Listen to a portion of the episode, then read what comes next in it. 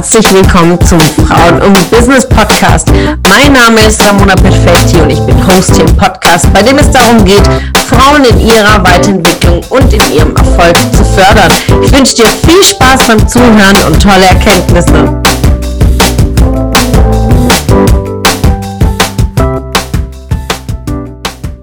Heute geht es zu einem ganz, ganz besonderen Thema Erwartungen und Ansprüche. Ganz, ganz wichtig, denn in allen möglichen Kontext, ob es jetzt im beruflichen Kontext mit Kollegen, mit Vorgesetzten, mit einem Kunden, mit externen, mit Dienstleistern, ist egal, im beruflichen Kontext, aber gleichzeitig im privaten Kontext, was die Beziehungen angeht, also allen Menschen, die uns umgeben, ob es Freundschaften sind, Partnerschaften, Ehen, ja, egal was es ist, Erwartungen und Ansprüche ist einer der ganz klaren Themen, wo Konflikte entstehen.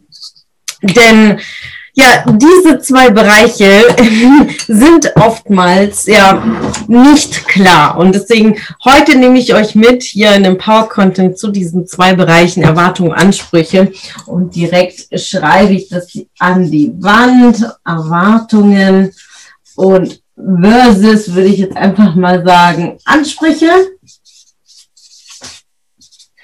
So, und werde auch natürlich unterscheiden. Es gibt natürlich Situationen, wo wir auch Erwartungen haben. Und was es ist. Also, einmal haben wir hier die Erwartung und hier in dem Wort steckt das Sprechen, also das Ansprechen.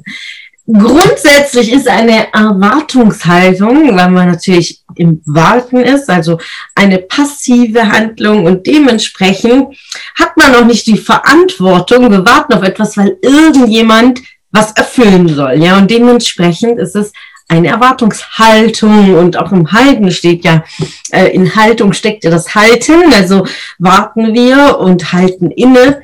Und schauen, was die gegenüberliegende Person erfüllt.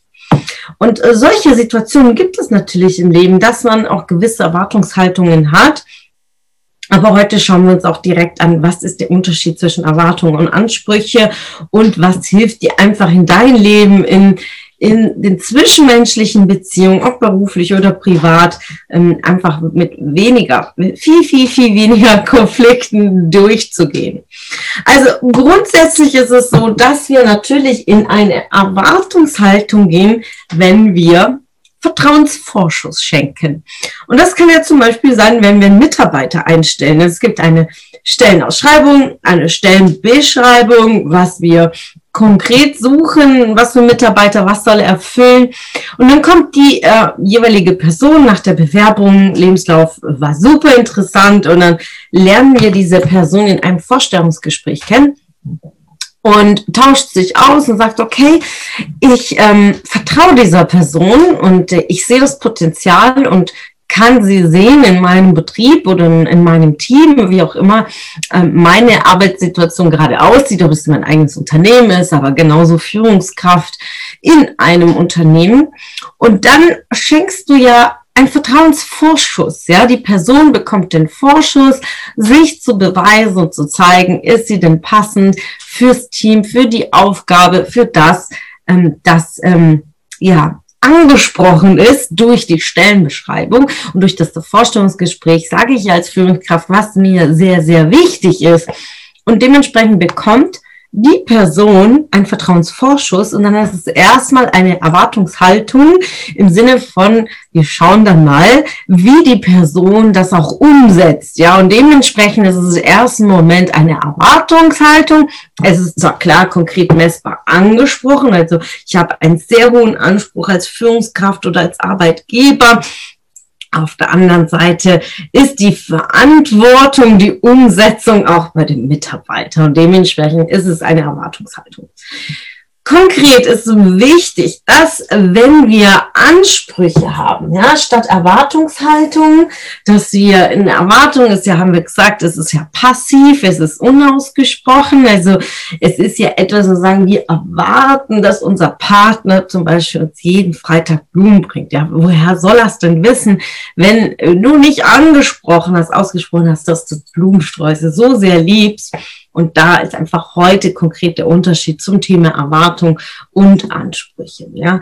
In erster Linie ist es sehr, sehr wichtig, dass du selbst im Klaren bist, was dein Anspruch ist. Was willst du? Was willst du wirklich? Was beschäftigt dich? Was gefällt dir? Welche Dinge schenken dir ganz, ganz viel Energie und welche Themen saugen dir Energie? Je mehr Klarheit du für dich selbst hast, dann kannst du sagen, kannst du es ansprechen und wenn du die eigene Klarheit hast, dann ist es auch viel, viel einfacher durch das Herz zu gehen und es auch anzusprechen und vor allen Dingen klar, konkret, messbar und unmissverständlich die Ansprüche anzusprechen. Das ist sehr, sehr wichtig, das zu tun, denn ansonsten ist es wiederum eine Erwartungshaltung. Ja, ich hoffe, das ist nachvollziehbar. Und dann ist es eine einseitige Willenserklärung, das ist auf meiner Seite, wenn mein Gegenüber das überhaupt nicht weiß, was mein Anspruch ist. Also Beziehungen, in Partnerschaften, Freundschaften, Kollegen, äh, mit Mitarbeitern, mit äh, Führungskräften ist wichtig nachzuvollziehen, dass es keine Einbahnstraße ist. Ja, es ist einfach in zwei Seiten befahrbar. Und wenn du klare Ansprüche hast, dann fordere auch von der Gegenseite an, die klaren Ansprüche auszusprechen. Das ist so wichtig, damit einfach dieser Energieausgleich also auf beiden Seiten gerecht ist und äh, fair Du hast deine Ansprüche ausgesprochen und dir gegenüber genauso. Was ich auch mit meinen Mitarbeitern immer mache und sage, sag mir einfach klar, konkret messbar, was ist dein Anspruch an mich als Arbeitgeber, damit es nicht in einer Erwartungshaltung bleibt, sondern es ist angesprochen und ich kann auf der anderen Seite entscheiden, okay, werde ich diesen Angespr Ansprüchen gerecht? Kann ich das überhaupt erfüllen? Ja, wenn ein Mitarbeiter zu mir kommt und sagt, ja, mein Anspruch ist, dass ich in ein Jahr äh, halt Führungskraft bin, dass ich in einem Jahr einen sehr, sehr großen Volumen an Verantwortung übernehme, dass ich in äh, sechs Monaten ist mein Anspruch, ein Führungswagen, äh, einen Dienstwagen zu haben. Mein Anspruch ist es, auf Dienstreisen ins Ausland zu gehen und ich würde gerne in London arbeiten. Und wenn ausgesprochen ist von meinen Mitarbeitern, dass all das sein Anspruch ist, dann gehe ich die Stück für Stück durch und sage ich, okay, in einem Jahr in Führung ist es realistisch, dass sich mein Team so weiter entfalten wird in, in diesen kurzen Zeit. Kann ich ihm überhaupt äh, das bieten? Kann ich ihm überhaupt Einsätze im Ausland bieten? Kann ich überhaupt in sechs Monaten ihm bereits einen Dienstbank zur Verfügung stellen?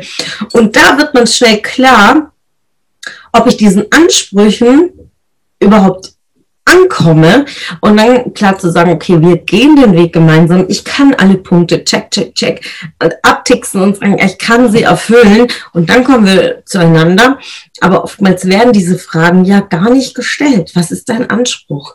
Und dementsprechend entsteht auch viel Frust, denn wenn ein Mitarbeiter wirklich diese Ansprüche hat, auch an Fortbildung, Weiterentwicklung, Führung und man das nicht bieten kann, dann ist es klar und deutlich, dass diese Person auch kurz oder lang einfach weiterziehen wird. Das ist nicht ein Mitarbeiter, der zehn Jahre im Unternehmen bleibt, sondern vielleicht ein, zwei Jahre. Und dann wird die Weiterentwicklung einfach in eine andere Richtung gehen. Das ist so wichtig, das nachzuvollziehen. Und genauso ist es auch in einer Partnerschaft wichtig, es anzusprechen, was ist dein Anspruch.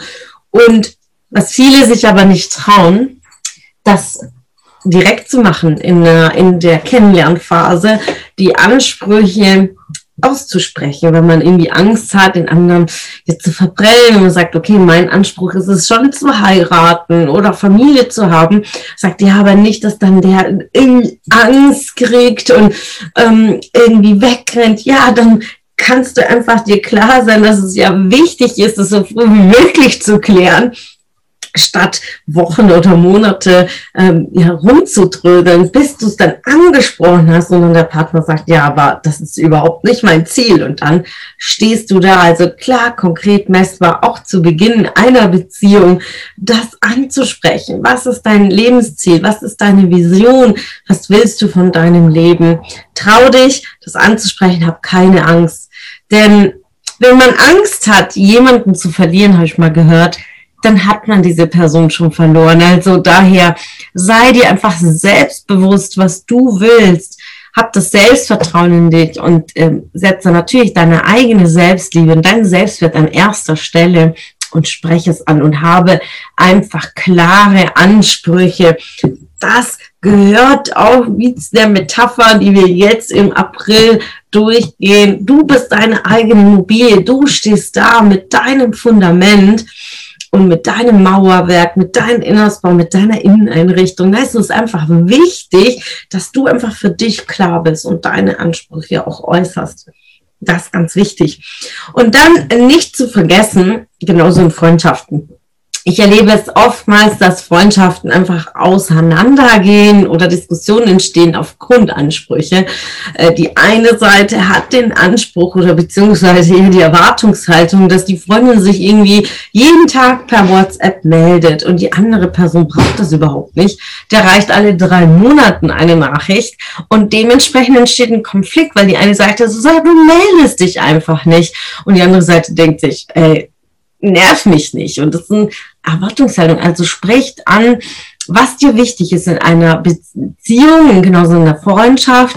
Was ist dir wichtig, wenn dir das wirklich wichtig ist, dass die jeweilige Person sich dreimal am Tag meldet, dann ist es auch wichtig, es anzusprechen. Also bleib nicht in der Erwartungshaltung, einfach klare Fronten, damit es klar ist. Und merke dir, genauso mit deiner Pflanze, ja, jede Pflanze hat ähm, seine eigene individuelle Anleitung, Pflegeanleitung. Wie viel Licht, wie viel Wasser braucht diese Pflanze? Und so ist es mit allen zwischenmenschlichen Beziehungen. Und die Pflegeanleitung, wenn du jetzt ähm, zum Dena gehst, ja, und kaufst dir eine Pflanze, da ist ja immer in der Regel so ein kleines Kärtchen unten in die Erde reingesteckt, ja. Und dann kannst du es dir durchlesen und dann steht einmal in der Woche und dann sieht so, so laute Tröpfchen und die Tröpfchen sollen zeigen, wie viel Wasser, wie wenig. Und dann ist so ein Symbol für die Sonne oder für Halbschatten oder Schatten. Und dann siehst du, ob das eine Zimmerpflanze ist oder eine Pflanze für draußen. Ist es eine Pflanze, die im Schatten stehen muss oder eine Pflanze, die den ganzjährig viel Sonne braucht. Also dementsprechend ist jede Pflanze sehr, sehr individuell. Und genauso ist es mit Erwartungen Ansprüchen. Jetzt stell dir mal vor, du kaufst eine Pflanze und du fragst beim Däner und sagst, ja, was ist die Pflanzenanleitung? Und sagt dir, nee, nee, so wie sie gerade denken. Ja, also einfach mit einer Erwartungshaltung gehst du dann mit dieser Pflanze um und auf gut Glück gehst du in diese Art Beziehung ein mit dieser Pflanze, stellst sie vielleicht am Fenster in der Küche und da scheint die ganze Tag die Sonne ein, du gießt sie jeden Tag und dann merkst du halt irgendwie nach zwei Wochen, dass sie eingeht, weil du einfach in der Erwartungshaltung sie irgendwie gepflegt hast, aber sie wollte gar nicht so viel Wasser und sie wollte auch schon gar nicht ständig in der Sonne sein. Also klar, konkret messbar, unmissverständlich. Schau dir die Pflegeanleitung an dieser Pflanze und genauso ist es mit den zwischenmenschlichen Beziehungen.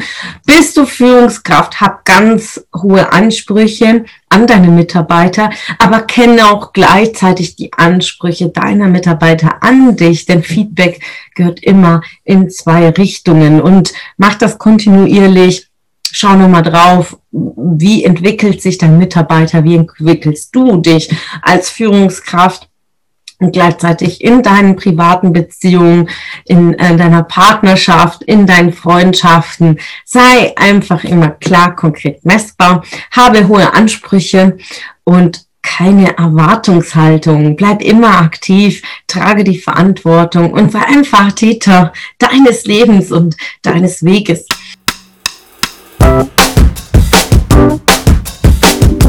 Es hat mich gefreut, dass du heute wieder dabei warst. Was war deine Erkenntnis aus dieser Folge? Wenn du noch mehr Power-Impulse, Power-Tipps Power-Content möchtest, dann folge mir gerne auf Instagram und Facebook. Und außerdem in der Frauen und Business Warum nicht Facebook-Gruppe kannst du all deine Fragen loswerden und dich mit starken und inspirierenden Frauen vernetzen. Alle Links findest du in den Show Notes. Ich wünsche dir einen erfolgreichen Tag und freue mich, wenn du morgen wieder dabei bist. Alles Liebe, deine Ramona.